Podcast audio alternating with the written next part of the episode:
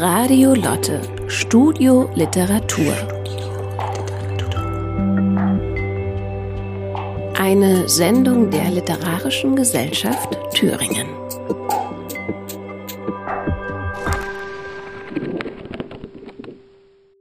Ja, vielen Dank. vielen Dank, Herr Steinhöfel und auch der Literarischen Gesellschaft Thüringens für die Gastfreundschaft. Ähm, es ist eigentlich kein so großes Publikum vor Ort, dass man unbedingt Mikrofone brauchte. Aber ich höre, dass hier eine Aufzeichnung stattfinden soll für Radio Lotte. Insofern sprechen wir trotzdem gerne in die Mikros.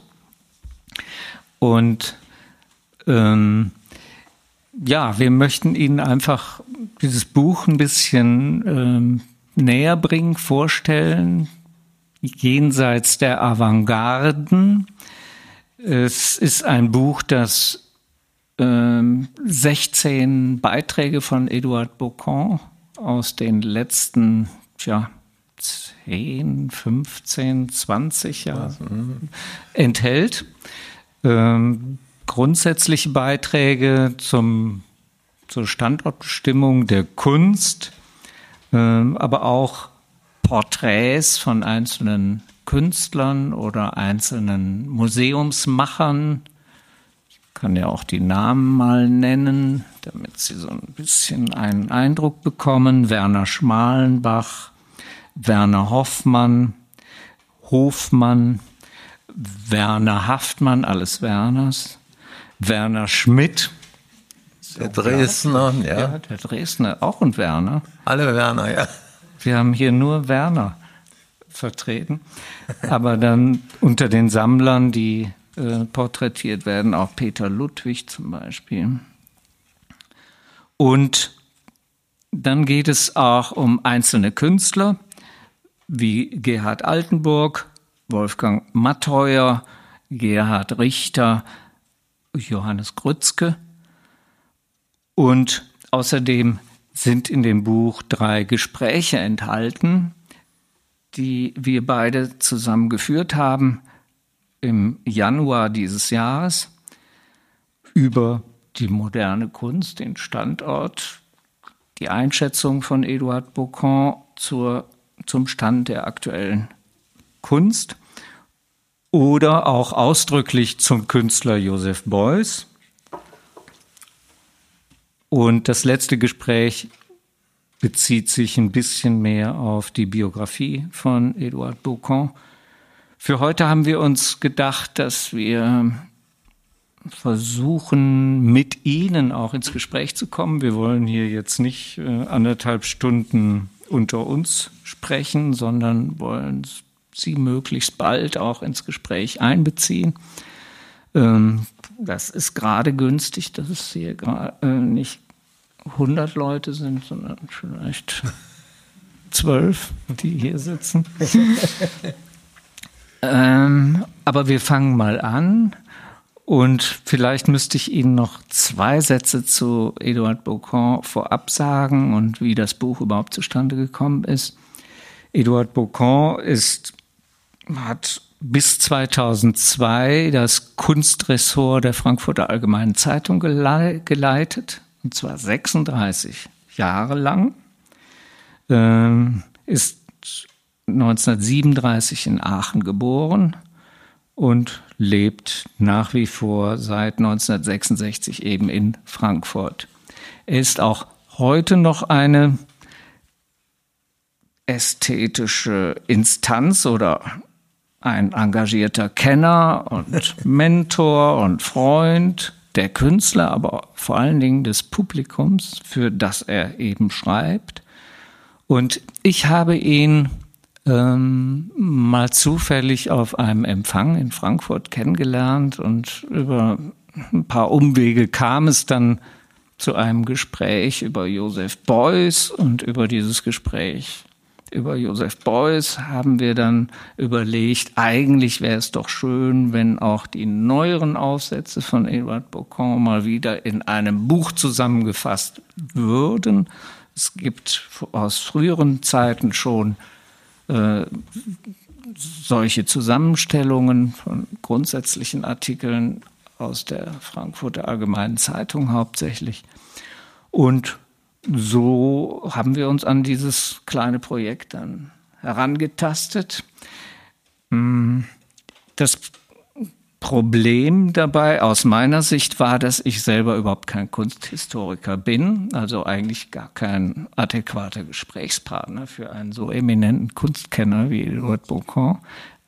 Aber er fand das offensichtlich nicht weiter tragisch, weil ich so naive Fragen stellen konnte und ihm immer was dazu eingefallen ist.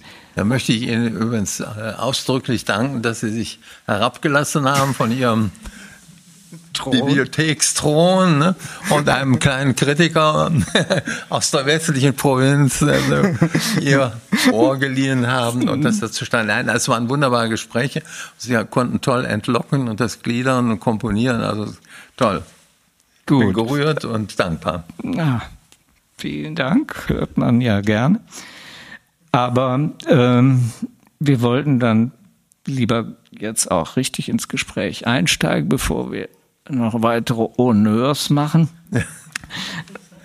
ähm, übrigens habe ich heute nachgeguckt, unser Buch wird auch bei Amazon gelistet mhm. und zwar im Bereich Unterhaltungsliteratur. Oh, ist doch gut, ja. Das ist also das habe ich als großes Kompliment empfunden. Ja, das ist ein Gleitmittel, ja.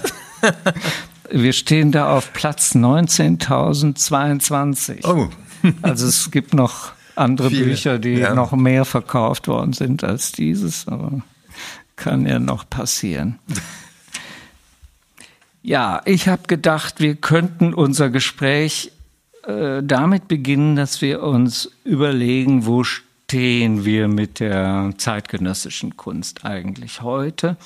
Äh, wir könnten doch mal versuchen, die Entwicklung der letzten Jahrzehnte äh, etwas holzschnittartig äh, nachzuvollziehen.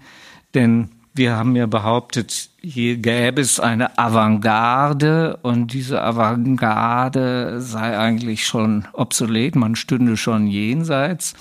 Also wir müssten vielleicht schon erläutern, welche großen Entwicklungsschritte in den letzten Jahrzehnten Sie in der modernen Kunst eigentlich sehen und vielleicht mit ja, dem Zweiten genau. Weltkrieg anzufangen oder ja, ja. irgendwie. Äh, die Avantgarden sind natürlich das 20. Jahrhundert, sind mit dem Jahrhundert verbunden, großer Aufbruch, große Entwicklungen, äh, verschiedene Schulen, rationale, irrationale, das kennen Sie alles, also Konstruktivismus, Kubismus, das ist der eine Strang, der andere surrealistisch, romantisch, Expressionismus, Expressionismus ist heute wieder schwer en vogue. Die jungen Leute malen alle expressiv, das ist auch wohl das Leichteste. Und ähm, es war ein Einschnitt dann in den, also man muss gerecht, also historisch sagen, dass schon Ende der 20er Jahre erste äh, äh, Lahm, Lähmungserscheinungen und Wiederholungsphänomene auftraten, dann durch die Diktaturen, Russland, vor allen Dingen Deutschland, Italien auch, wurde die Avantgarde zurückgedrängt und hat in dieser Zeit natürlich enormes moralisches Kapital aufgebaut.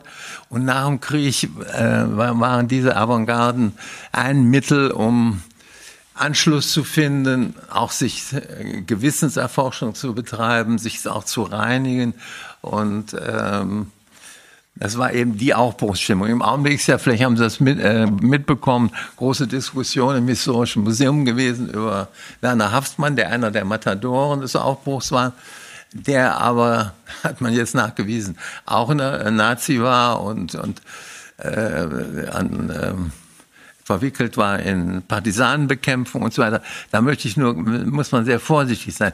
Meine Generation nimmt, alle, die sind alle, fast alle verwickelt. Die, die Nation war eben verseucht. Und äh, was ich übel nehme, dass sie nicht nach dem Krieg die Karten auf den Tisch legten, dass wir wussten, wo wir dran sind, sondern sich dann verklärten und eben in solche Zukunfts... Äh, Dinge ausstiegen. Gerade Haftmann hat alles hat gesagt, das müssen wir alles hinter uns lassen. Geschichte ist nicht äh, heute noch figürlich oder realistisch zu malen. Das ist, was hat er gesagt, ist äh, ist obszön geradezu, ne? Sondern äh, und das ist natürlich sehr verbunden mit seinem eigenen schlechten Gewissen, dass man das vergisst und in den Aufbruch investiert. Und das große Aufbruchsfestival in Deutschland war dann äh, die Dokumenta natürlich und ähm, naja, so sind die alle. Und man hat dann wieder versucht, alle diese aus den 20er Jahren diese Tendenz wieder aufzugreifen, an zweite und dritte Generation weiterzureichen. Und meine Erfahrung und These ist, äh, muss man vorsichtig sein, die Künstler hören das nicht gern, ist natürlich, dass das dann auch akademisch wird, was antiakademisch war und dass im Grunde diese Prozesse irgendwo alarmt sind oder an Ziele gekommen sind. Ganz radikal bei den, äh, vor allen Dingen in Amerika, dann die Konzeptart, die also quasi nur Live in Your Head hieß, das also Lebe in deinem Kopf, das genügte, oder Landart, dass man ausbrach aus der Zivilisation und in, in Wüsten, die haben wir ja Gott sei Dank nicht, bei uns konnte man das so nicht realisieren. Und also das waren aber dann so utopische also Endspiele und auch Sackgassen und so. Und daher, warum macht man das? Es ist natürlich immer hässlich, wenn ein Kritiker nur immer rummäkelt und sagt, das ist Schwache oder das ist Wiederholung und so. Aber es war eigentlich aus dem Impuls raus, vielleicht dann doch einen Anstoß zu geben, dass man sich erneuert, sich besinnt, dass man sich zusammentut, neue Theorien. Die ganze Moderne lebt natürlich von allen, äh, von äh, großen Theorien. So innovativ war die auch nicht, denn die Leistung besteht in der Umsetzung. Aber die Ideen kamen eigentlich aus anderen Bereichen, zivilisatorischen Bereichen, aber vor allen Dingen auch äh, philosophischen Bereichen. Also das kann man richtig aufzählen. Das ist äh, Schopenhauer war da ganz wichtig und ähm, Freud war unendlich wichtig für, ähm, für den Surrealismus. Daran haben die sich alle entzündet und äh, gibt es verschiedene andere auch noch. Äh, und das ist eben, die Philosophie ist auch erlahmt. Also ich habe ein bisschen Kontakt zu in der Städelschule in Frankfurt zu Künstlern. Die sagen immer, was muss ich denn jetzt lesen? Ich möchte doch wieder starten. Ich möchte, ich muss entflammen, aber ich weiß nicht, wofür ich entflammen soll oder so. Also da fehlt es. Die Philosophie ist ja auch Philosophiegeschichte geworden. Wir sind an einem Punkt, wo diese Individualkünstler und Individual äh, Denk, äh, Persönlichkeiten irgendwie auch erlahmt sind und äh, sich im Kreise drehen. Und da ist für mich eben der Prototyp natürlich der Gerhard Richter, hochbegabt, trainiert in, in Dresden, war Musterschüler, Meisterschüler und kann eigentlich alles, aber der dreht sich, dreht sich, dreht sich. Ähm, der kam hier nach Düsseldorf und hat geschimpft auf die Informellen, das ist diese völlig entgrenzte Malerei, war sehr wichtig und sehr gut meinetwegen anthropologisch. Und äh, hat auf die geschimpft und so hat sich dann orientiert, dann tauchte am Horizont Warhol, an die Warhol auf, hat sich daran dann angelehnt, hat sich dann in den Fotorealismus, hat eigentlich nur reagiert auf Vorgaben von außen, er hat selber keine Idee, er sagte, ich bin gegen Ideen, ich bin äh, gegen Innovationen und sowas, will er alles nicht. Und hat dann eigentlich immer nur ähm, sich im Kreis gedreht und heute ist er wieder beim, beim Informellen, beim Informell gelandet, nicht? also Neo-Expressivität. Er macht das meisterhaft, muss man schon sagen, das sind sehr schöne Bilder, aber für mich jedenfalls äh, äh, nicht so glaubwürdig. Nicht glaubwürdig, ja, und, und keine Substanz oder keine Ideen oder so. Mhm. Es ist auch nicht, es sind keine Schuld, es ist irgendwie fehlt der Geist, äh, es ist nicht mehr da im Betrieb. Sie sehen, dass sich das alles aufs Kommerzielle. Heute ist der, der, der beste, der berühmteste Künstler, der teuerste Künstler, das ist auch Gerhard Richter. Da staunen alle, wenn, äh, auf welchen Listen der da auftaucht. Und es ist wunderbar, sei ihm auch gegönnt. Aber es ist furchtbar und ich bin da auch immer enttäuscht von Museumsleuten, auch von meinen Kritikerkollegen, dass man dann nicht schärfer äh, äh, zusieht und das analysiert. Die Kuratoren gucken auch nur, was tut sich auf dem Markt. Und das ist natürlich eine, eine manipulierte Masse. Das kann man ganz leicht machen, dass man ein paar, das sind die Engländer am flottesten, nicht? Die, äh, die, die Benskis und, und Hurst und, und, und dann Jeff Koons, der Amerikaner äh, die richtig den Markt da beleben. Und die, die Museen müssen, weil das in wahnsinnig spiralig in hohe Preisregionen kommt, müssen zugucken, kommen da gar nicht mit. Und äh, ich weiß eigentlich, ich, meine äh, Empfehlung wäre ja, sich wieder intensiv äh, um die eigene Umgebung zu kümmern und zu fördern Äh, die Talente sind immer da, das ist ganz klar, aber es fehlt ja die Zündung, ne? mhm. auch bei den Museumsleuten und äh, Sie haben also den Eindruck, dass die Kunst im Moment sich totgelaufen hat, also mhm. die Entwicklung irgendwo alles durchprobiert hat, was mhm. es gibt und an ihr Ende gekommen ist. Also die modernen, die, die Avantgarden, nicht die diese, Avantgarden.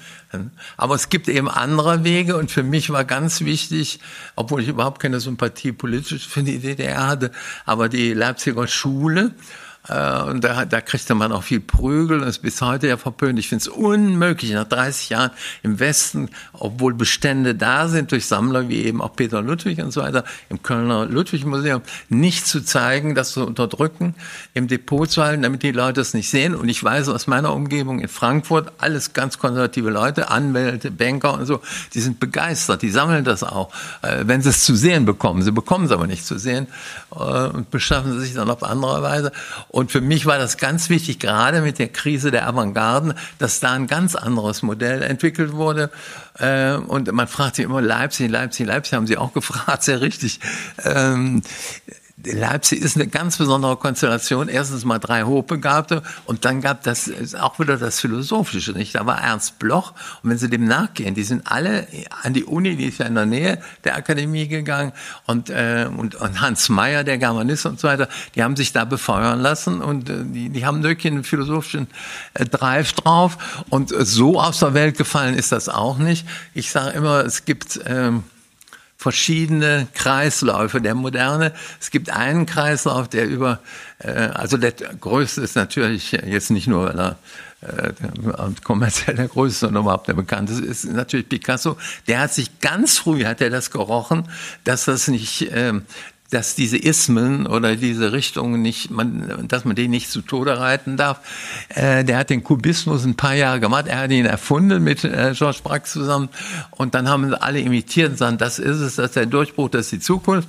Und da hat er sich sofort abgewendet und hat sich dann Ärgere und so Leuten zugewendet, hat einen Neoklassizismus kreiert und hat eigentlich sein ganzes Leben das offen gelassen, alle diese Möglichkeiten gespeichert, aber mit Inhalten gespeichert. Und dann der Krieg kam, ähm, kam also Guernica und so weiter, sofort als Manifest und inhaltlich politisch überzeugt, leidenschaftlich und so weiter. Das ist eben bei Richter nicht. Da kommt, der hat auch Bader-Meinhof, das stimmt, aber das sehr auf Distanz, das sagt er ja auch selber.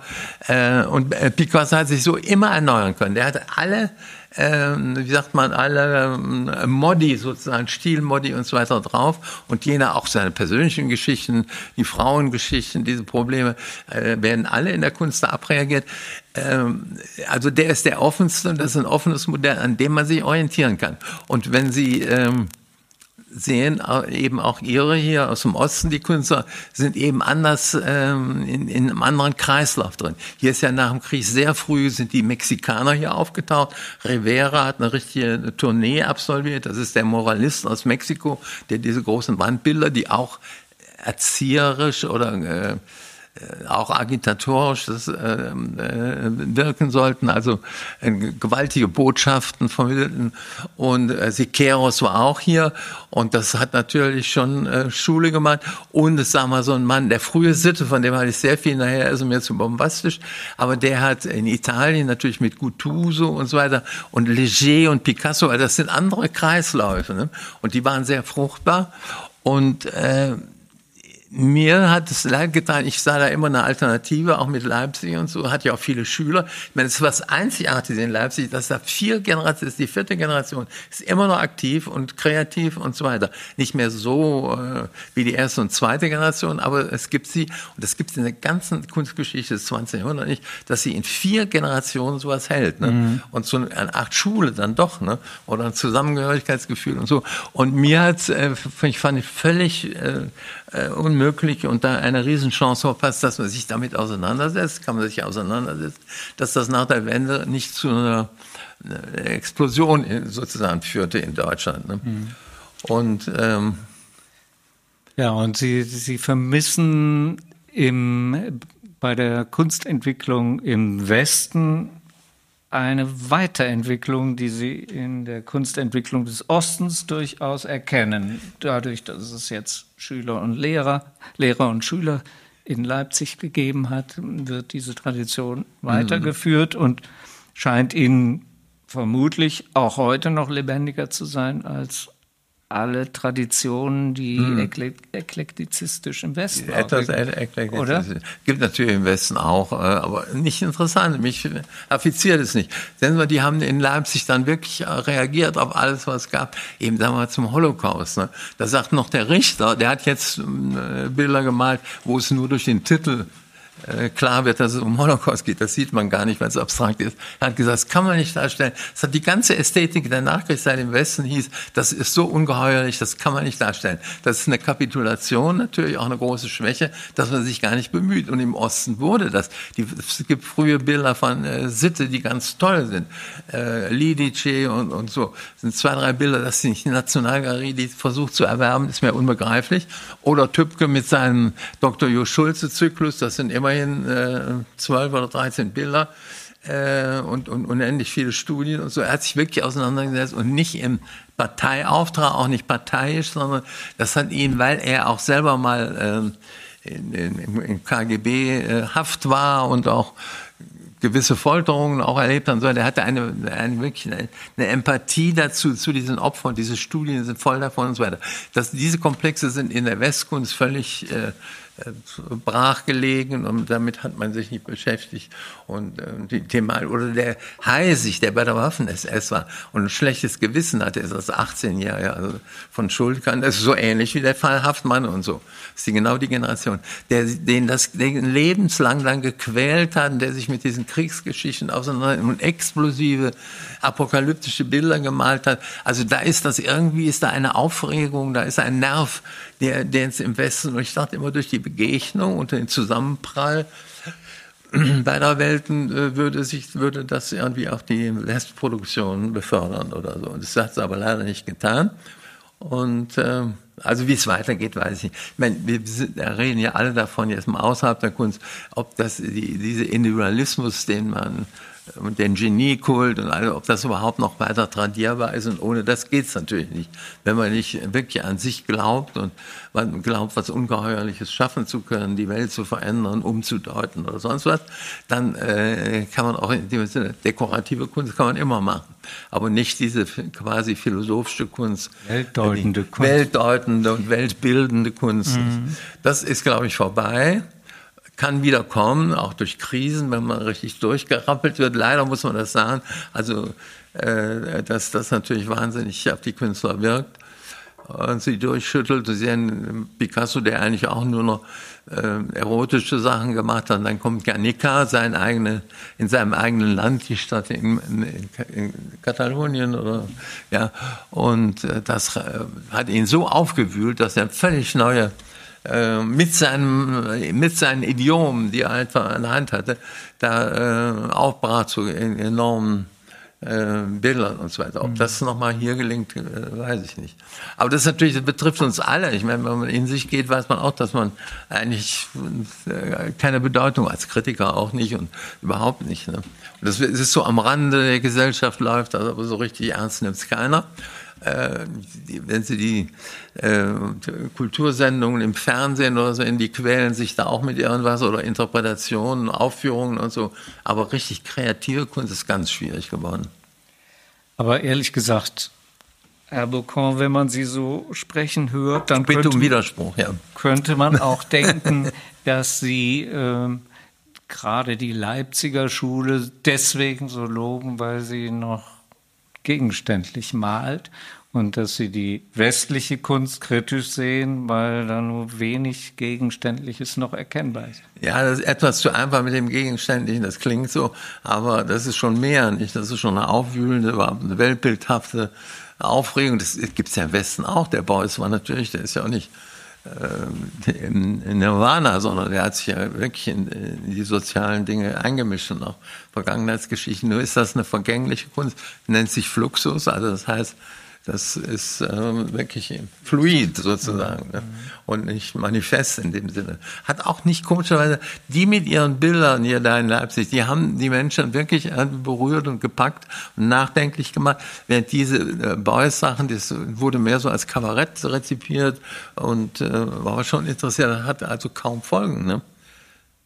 Aber dann gibt's einen, der, der, der, wirklich einen Strang, der geht durch äh, Westen und Osten und darüber hinaus, äh, wo sich Künstler, gerade auch Picasso, der später, der beschäftigt, taucht dann plötzlich äh, Velasquez auf, ein Rembrandt, er macht Dialoge damit und äh, sowas ähnliches können Sie bei Grutzke, dem Westberliner sehen, der dann auch mal, ja, hinter mir steht, äh, ich weiß nicht, was da steht, der Korinth oder so und ich bin in Dialog mit denen und und, und es bei Hockney, der hat auch mit Picasso äh, sich unterhalten und seine Kunst äh, inspirieren lassen. Die Engländer sind sowieso sehr interessant. Da ist noch eine Menge Nerven liegen da noch bloß. Und, äh, aber es sind alles Künstler, die doch gegenständlich malen.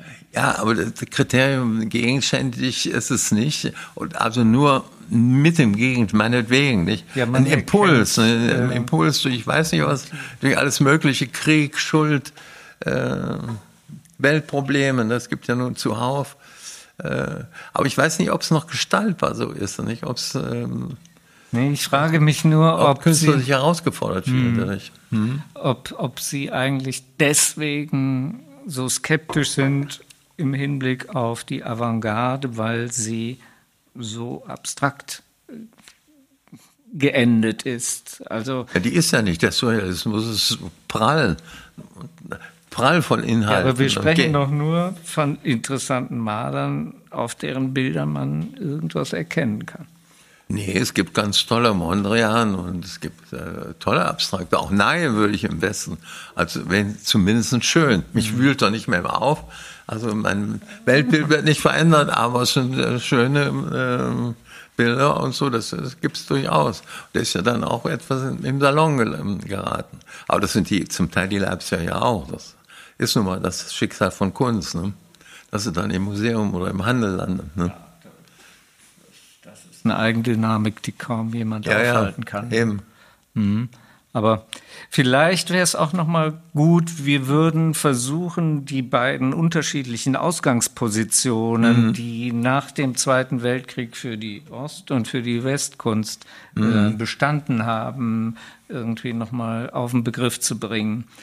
Also im Westen Aufbruch, Aufbruch, Internationalität und äh, guckte sie erst Paris, war das ähm, Mekka sozusagen, äh, der, der die, die kennen Sie wahrscheinlich gar nicht, so Rio Pel und Soulage, der lebt sogar noch und so, dass die pilgerten alle nach Berlin, nach äh, Paris und danach kam New York, das war natürlich, und Amerika, der Riesenkontinent öffnete sich. Und der Einfluss war dann groß. Und gerade in einer gewissen Stagnation in den 60er Jahren, es war aber gilt auch für die Amerikaner, für die Metaphysiker, die Abstrakten, wie äh, Roscoe und ähm, Barnett Human, die hat das in tiefe Depressionen gestürzt, dass da plötzlich diese Pop-Generation auftrat, die, wo sie quasi im Jenseits schon waren oder metaphysisch arbeiten, kommen die auf einmal und sammeln auf der Straße ihren Dreck auf und machen daraus Kunst und so, nicht? Also es war für die, also der Roscoe hat sich ja umgebracht ne, von Depressionen, ne, wegen dieser Dinge.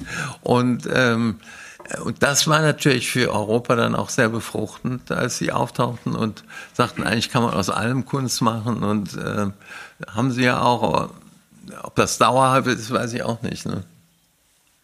Und die Ausgangssituation für die Ostkünstler war doch dieselbe nach dem Zweiten Weltkrieg. Nee, da war viel Diktat, nicht? Da wurde vorgeschrieben, wie es zu laufen hätte. Und äh, da ist der Kampf auch gegen das und Selbstbehauptung. Und ähm, äh, das, ist, äh, das ein Individualismus, der sich dann kristallisiert. Der ist eigentlich der eigentliche Widerstand. Der ist nicht in den, auch in den Bildern abzulesen. Aber das eigentlich, ich habe ja mit Frau Michalski zusammen die Tagebücher vom Tübke und das fängt so an äh, wo das sagt, mein Ego, das ist das Zentrale. Ich lasse mir nichts einreden, ich lasse mich nicht vor keinen Karren spannen. Mein Ego ist das, kann man natürlich sagen, sehr egoistisch und so, aber er hat wirklich an sich gearbeitet und hat sich auch, wie soll man sagen, stabil und äh, konstant hatte an sich geglaubt und alles aus sich rausgeholt, aus sich entwickelt und so weiter. Und das war der eigentliche äh, Affront gegen die offizielle. Die, da ging, an sich ging das so, dass man nach Programmen, sozialistischer Realismus, Bitterfeller Weg und sowas alles, äh, die, die sollten schon an die Leine. Ne? Ja, aber das war doch Also diese Aufbruchsstimmung wie im Westen gab es nicht. Ne? Hm. Aber war es denn so, dass im Osten zum Beispiel die Tradition von Beckmann und Groß und so noch Das viel spielt eine Rolle. virulenter Ja, war ja, als das- im Westen? Das spielt eine Rolle, ja. War, Im Westen war, glaube ich, die Abgrenzung zur Nazi-Kunst äh, noch radikal. Also Ja, der. Bruch war irgendwie. Das stimmt, stärker, da hatte man total gebraucht. Aber was ist bei Beckmann ist eben das Menschenbild nicht. Das kam natürlich die, äh, zu Pass. Das sind schon Vorbilder. Picasso, vor allem Ja. Beckmann, Hm. zumal er aus, auch aus Leipzig kommt und so. Für, für Heisig und die, für alle eigentlich, weil er natürlich sehr zentral. Aber würde ich auch nicht so als Gegenständig, sondern das Menschenbild. Nicht, dass er auch das Drama des Menschen und sein Schicksal und so also alles nicht ausspielte. Sehen Sie mal, und der, äh, ich meine, im Westen, um es ganz kritisch zu sagen, auch Andy Warhol oder so, die haben keine eigene Ikonografie mehr entwickelt, auch Richter natürlich nicht, ne? sondern die haben da mit Fotografie operiert, haben alles zu, ob's äh, ob's äh, Konservendosen sind oder jeder Gegenstand oder äh, Porträts beliebig, Film- Filmschauspieler, äh, und so weiter. Alles zu Kunst gemacht. Nachher so ja Leonardo das Abendmahl nachgestellt. Aber das ist eigentlich dahinter, das kommt sehr offensiv, wunderbar, sehr bunt, sehr jung und frisch. Aber es ist im Grunde eine Kapitulation natürlich. Ne? Eine eigene Ikonografie, das haben die in Leipzig geschafft. Ne? Und zwar Individual-Ikonografien. Ne? Die hat, jeder hat da seine, äh, Ja, das war Konzeptkunst. Konzeptkunst, ne? ja, Konzeptkunst, aber hilft ja auch nicht weiter. Ne? In dem Sinne. Nein, aber ich meine, das wirklich mit dem äh, Wow, das ist wirklich schön. Die, die Marilyn ist wahrscheinlich schöner auf den, äh, als sie selbst war, sozusagen. Das hat natürlich einen enormen Markt dann auch gleich. Ne? Und äh, sie konnten, der hatte ein kleines Team, als er schon bekannter war. Die, die kamen auch nach Deutschland. Der hat ja alle, auch den Ludwig und den Unselt und wen auch immer und äh, Bundespräsident und, äh, und Beuys, der hat die alle porträtiert. Da kam ein Fototeam, die nahmen Aufnahmen auf. Und das wurde dann verarbeitet. Er selber kam gar nicht mit, oder manchmal kam er auch mit. Und äh, das wurde dann in seiner Factory dann verarbeitet. Und ich glaube, das kostete anfangs 50.000 Dollar. Äh, da war man sein dabei. eigenes Porträt Ja, bei Warhol genau. zu bestellen. Und dann hat er es nicht natürlich nicht nur für den Auftraggeber, sondern hat es natürlich vermarktet äh, mit einer größeren Auflage, wobei immer Veränderungen sind, damit es original scheint oder so. Ne? Also es war ein richtiger äh, Auftragskünstler, ne? das muss man schon sagen. Aber wie gesagt, ohne eigene Ikonografie. Jetzt nicht, Beckmann hätte dann aus dem Porträt was anderes gemacht oder wen immer man nimmt. Ne? Korinth und die hätten da gewühlt. Das hat er nicht. Und Richter hat auch keine eigene Ikonografie. Aber Kiefer doch. Kiefer. Naja, der, ja, Gott, wenn man so will, das ist, ähm, das sind äh, riesige Assemblagen, Montagen und, ja, ja, der macht schon eine drastische, aber das ist, ich finde es nicht glaubwürdig. Der fing an, an, erst, der guckte genau, wo falle ich am meisten auf. Da hatte die rechte, äh, äh, Tür aufgemacht, also mit, mit Wagner und dröhnenden äh, NS-Geschichten und so, äh, Architekturen und so. Und dann merkt er, dass das ja eigentlich gar nicht so geht. Dann hat er äh, biblische Sachen gemacht und so. Er hat eigentlich auch genauso wie Wow sich äh, doch der, nach dem Erfolg, nach dem Möglichen orientiert. Der hat in der Knesset in Israel hat er einen Preis bekommen und also der hatte erst war er ganz rechts für uns war der viel zu recht äh, zu rechts ne also, Nazi verdächtig sozusagen ne? In den 80er Jahren oder so. 70er Jahren 70er. schon mhm. da gibt es auch so Fotos oder von dem wo er da steht mit dem Hitlergruß und so ne der wollte provozieren natürlich ne? hat dann gemerkt dass das doch nicht so opportun ist und hat dann das äh, andere Ja, aber gewechselt. diese großformatigen Bilder von ihm, die jetzt in Paris ausgestellt werden oder so, die sind doch für viele Menschen imposant. Die, Kann man, kann man sagen. Aber ich finde, es ste steckt nicht so viel dahinter. Es sind Materialschlachten mit äh, gegenständlichen Pointen. Ne? Und also der war immer zu allem bereit, als da im Naho im Nahost der Krieg ausbrach, da hat er äh, oder versenkende Fisch, äh, Schiffe und äh, hat eigentlich alles gemacht. Und dann, ja, ja, und Sie wissen, mit den Kinderhemdchen, die da durch die, über die Leinwand flattern und so Sachen, ne? das ist äh, Das ist angewandte Kunst. Ne? Nein, das, hat, das ist auch Dekor irgendwo. Ne? Aber gut, wenn Sie es. Ich finde nur, es ist kein, ist kein System dahinter und keine richtige Überzeugung. Und, äh, und Sie glauben, die Sätze, die er unter seine Werke zu äh, normalerweise gerne platziert, die mhm. seien nachträgliche Zutat und kämen nicht aus dem, äh, aus dem Werk selber das raus. Das weiß ich nicht, aber die sind ja auch ein bisschen kurios. Ne? Celan-Zitat. So. Ja, genau. Dann mhm. hat er auf die. Nee, also ich. Also in also Frankreich hat er ganz große Konjunktur. Ja. Ne? Macron, die sagen schon in Frankreich, dass er der französische Staatskünstler sei. Äh, so lieben sie den, okay, sollen sie.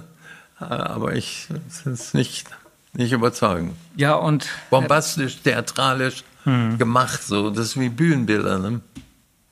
Was bleibt denn dann unter den zeitgenössischen Künstlern, die gute Kunst machen? Was würden Sie sagen? Wer sind denn die? Es ist ja, äh, es gibt natürlich, äh, gehört auch ein Kiefer zu, ein früher Baselitz, der, dem ist ja nichts mehr eingefallen, der macht seit 40 Jahren, quält er einen mit Kopf über, Kopf unter und auch bombastische Material, ne, der malt auf dem Boden und so und beschimpft andere.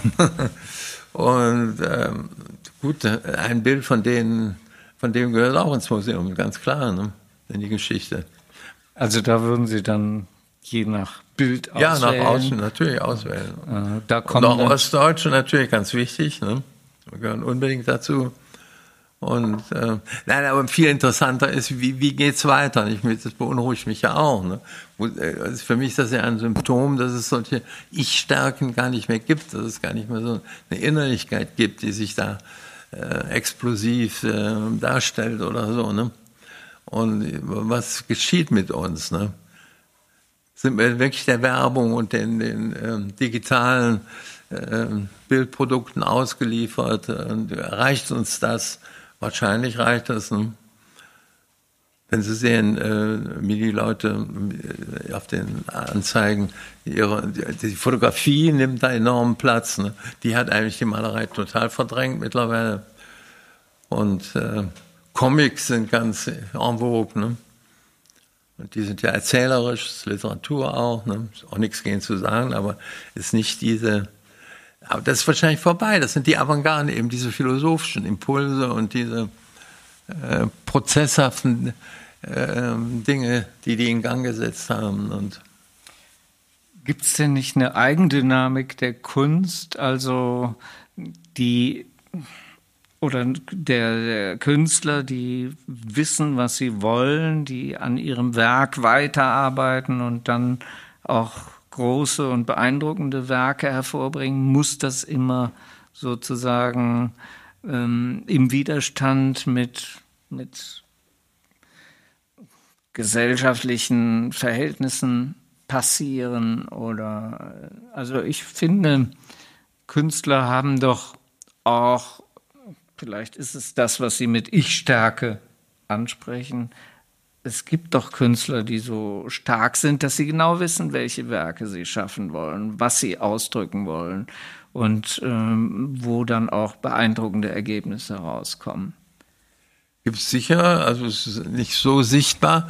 Und das ist eben auch mein Vorwurf, dass das viel mehr entwickelt werden müsste. Und ich finde, man sollte wirklich dann äh, wieder in die eigene äh, Dinge gucken und nicht sich global, globalisieren und so. Das hat eigentlich gar nichts gebracht, dass die Kunst nur zerstreut und, äh, und vor allen Dingen auch bestärken. Und dann müssen die Akademien natürlich, die sind heute, die können sie alle schließen. Da passiert überhaupt nichts. Ne? Da macht jeder, was er denkt und so rum. Und die Professoren gehen, äh, haben wir uns heute Nachmittag schon unterhalten, gehen dann mal einmal im Monat da durch und sagen, Kafka lesen, Kafka lesen, weitermalen oder sowas. Also ist gar keine, das müsste, sehen Sie mal, das Bauhaus, da sagt man immer, ja, das sei akademisch. Das ist nicht akademisch. Das Bauhaus hat eine ganz strenge ähm, äh, Pädagogik mit Vorkursen und so weiter, die Leute trainiert, so trainiert, dass das erstmal sich äh, äh, weltweit vernetzte und zweitens, dass es wirklich sich durchgesetzt hat. Nicht? Das sind Dinge, die heute noch äh, relevant sind und stark sind und ähm, Und so müsste man meines Erachtens, aber wer macht das? Äh, sind keine Minister und so. Äh, die Akademien müssen neu organisiert werden. Da müssen ganz starke Persönlichkeiten das in die Hand nehmen, wenn es überhaupt noch möglich ist, so Kunstprogramme zu entwickeln. Ne? Und was die Einzelnen angeht, natürlich, die müsste man viel mehr fördern und, und bekannt machen, aber die Museen, die, die sind auch auf Einschaltquoten. Die, Politik, die Kulturpolitik will, dass es erfolgreich ist, dass sie in die Presse kommen und so. Also machen sie diese Stars, versucht man natürlich. Ähm, und da, das sind diese Wiederholungseffekte, anstatt mal in der eigenen, das muss ich sagen, in der Nachkriegszeit, in der allerersten Nachkriegszeit, da war ja nichts, da kannte man keine Künstler mehr, nichts. Und den krochen dann alle irgendwie aus den Löchern sozusagen. Und das wurde sehr gepflegt, auch von den Museumsleuten. Und die jetzt heute so Verdächtigten, wie Haffmann, so, haben die wirklich sehr ermuntert, erzogen. Und, und so Nei wäre nicht ohne äh, Grohmann und auch Haftmann und so weiter äh, nicht zu dieser Entfaltung gekommen. Nicht? Also das wäre schon möglich, aber da müssen wir andere Persönlichkeiten im Museum auch haben. Ne? Da brauchen wir dann wieder andere Museumsdirektoren, andere Kunstkritiker, andere genau. Rektoren von Kunsthochschulen. Genau.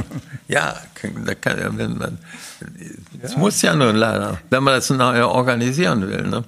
Und der generelle, das generelle Problem, das Sie sehen, ist eben, dass da zu wenig gefordert wird. Und ja, ja, und dass das, auch kein Wille ist, oder weil Sie selber nicht wissen. Ich wüsste es auch nicht, wie ich einen Kunstunterricht organisieren soll, oder was für Ziele ich denen, wie ich schon sagte, die gucken sehr nach äh, philosophischen Ideen oder so, irgendwas, was sie wirklich dann in in äh, Bewegung bringen, nicht? in Wallung bringen. Aber wenn Sie unterrichtet haben, haben Sie vor allen Dingen mit den Studenten Bilder angeguckt. Ich habe kaum unterrichtet, das habe ich vermieden. Nee, nee, es war auch keine Angebot. Nee.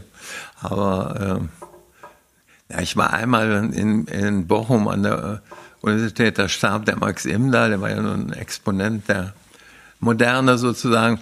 Und da wollten sie mal einen Kontra Dings setzen. Da habe ich ein Semester lang, aber das war, ach, da habe ich übrigens schon 1994 oder 93, ähm, da ich keine großen Vorlesungen, so keine Schublade hatte, äh, sondern so ein Foren entwickelt und die alle schon Grutzke und Tübke und Matteuer und Ludwig und, und Händler wie Zwirner und so weiter, alle auf, die, auf, so, auf so ein Podium, nicht alle zusammen, sondern immer drei, vier und sich da austoben lassen. Ne? Das hat die Studenten sehr, aber es hat auch nicht zu, ne, zu, zu Impulsen geführt, das kann man nicht sagen. Aber ich dachte damals, wenn man die zusammenführt, und die verstanden sich ganz gut, da ist überhaupt nichts, äh, auch Öko war dabei, ich glaube, der war in Matteuer, hatten wir den zusammen. Und die haben sich äh, gut verstanden, das war kein Problem. Der Öko kommt ja hier auch aus, oben aus, äh, aus Mecklenburg oder so. Ne? Ja, aber das ist doch schon ein Konzept, Leute ins Gespräch zu ziehen oder mit den Studenten in die Museen zu gehen das stimmt, und die Bilder anzugucken. Und dann mussten sie Kritiken schreiben. Ja. Und dann war aber nur ein Semester, ich hatte ja anderes auch zu tun. Ja, Mein Job. ich verstehe.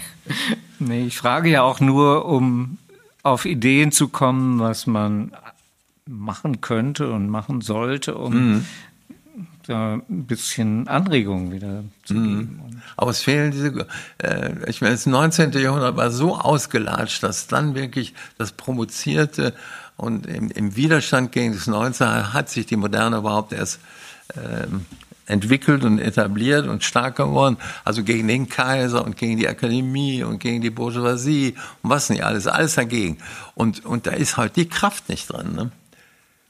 Also irgendwie oder gegen wen? Das ist ja alles Softie, ne? Das ist, äh, das sind die, die, die sagen ja, je, je frecher du zu mir bist, umso besser bist du oder zu mehr bezahle ich dafür oder so, ne?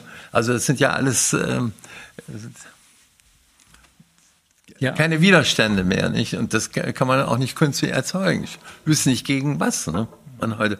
Sie sehen, dass die, die Konjunktur jetzt so ist bei den Kuratoren, das ist das Moralisieren. Nicht? Das sind Themen Kolonialismus, Feminismus, das ist alles schön und gut, aber äh, danach kann ich Kunst nicht bemessen. Ich habe Angst, dass äh, jetzt ist ein Buch, nee, eine Recherche erschienen über äh, entkolonisiert die Museen oder so. Also dass man wirklich bis zu Tiepolo und so geht, wenn da ein schwarzer Page erscheint, dass man das, äh, das Publikum darauf aufmerksam machen, dass das eine Unterdrückung ist und wo, wo der wohl herkommt und so. Also Museen entkolonisieren, äh, da, da, bleibt nichts von der Kunst. Ne? Wenn die nur noch Aufhänger sind für moralische äh, Urteile und historische Urteile und so weiter. Äh, und ich meine, das, da wird auch maßlos übertrieben. Ich meine, das war eine ganz große Sache, dass Künstler um 1900 oder noch früher, der Gauguin beispielsweise, der war vorher in der Bretagne, auch mit, der hatte auch ein, ein äh, Bedürfnis so richtig mit dem Volk, mit den Menschen, äh, nicht in Paris, nicht diese verschmuckte Gesellschaft, sondern wirklich ganz konkrete Bäuerinnen und, und religiöse Geschichten und so. Und das war dem aber dann wieder zu wenig und ist weiter nach in die Südsee. Ne? Mhm. Es war ein tragisches Experiment, der ist ja dabei auch umgekommen.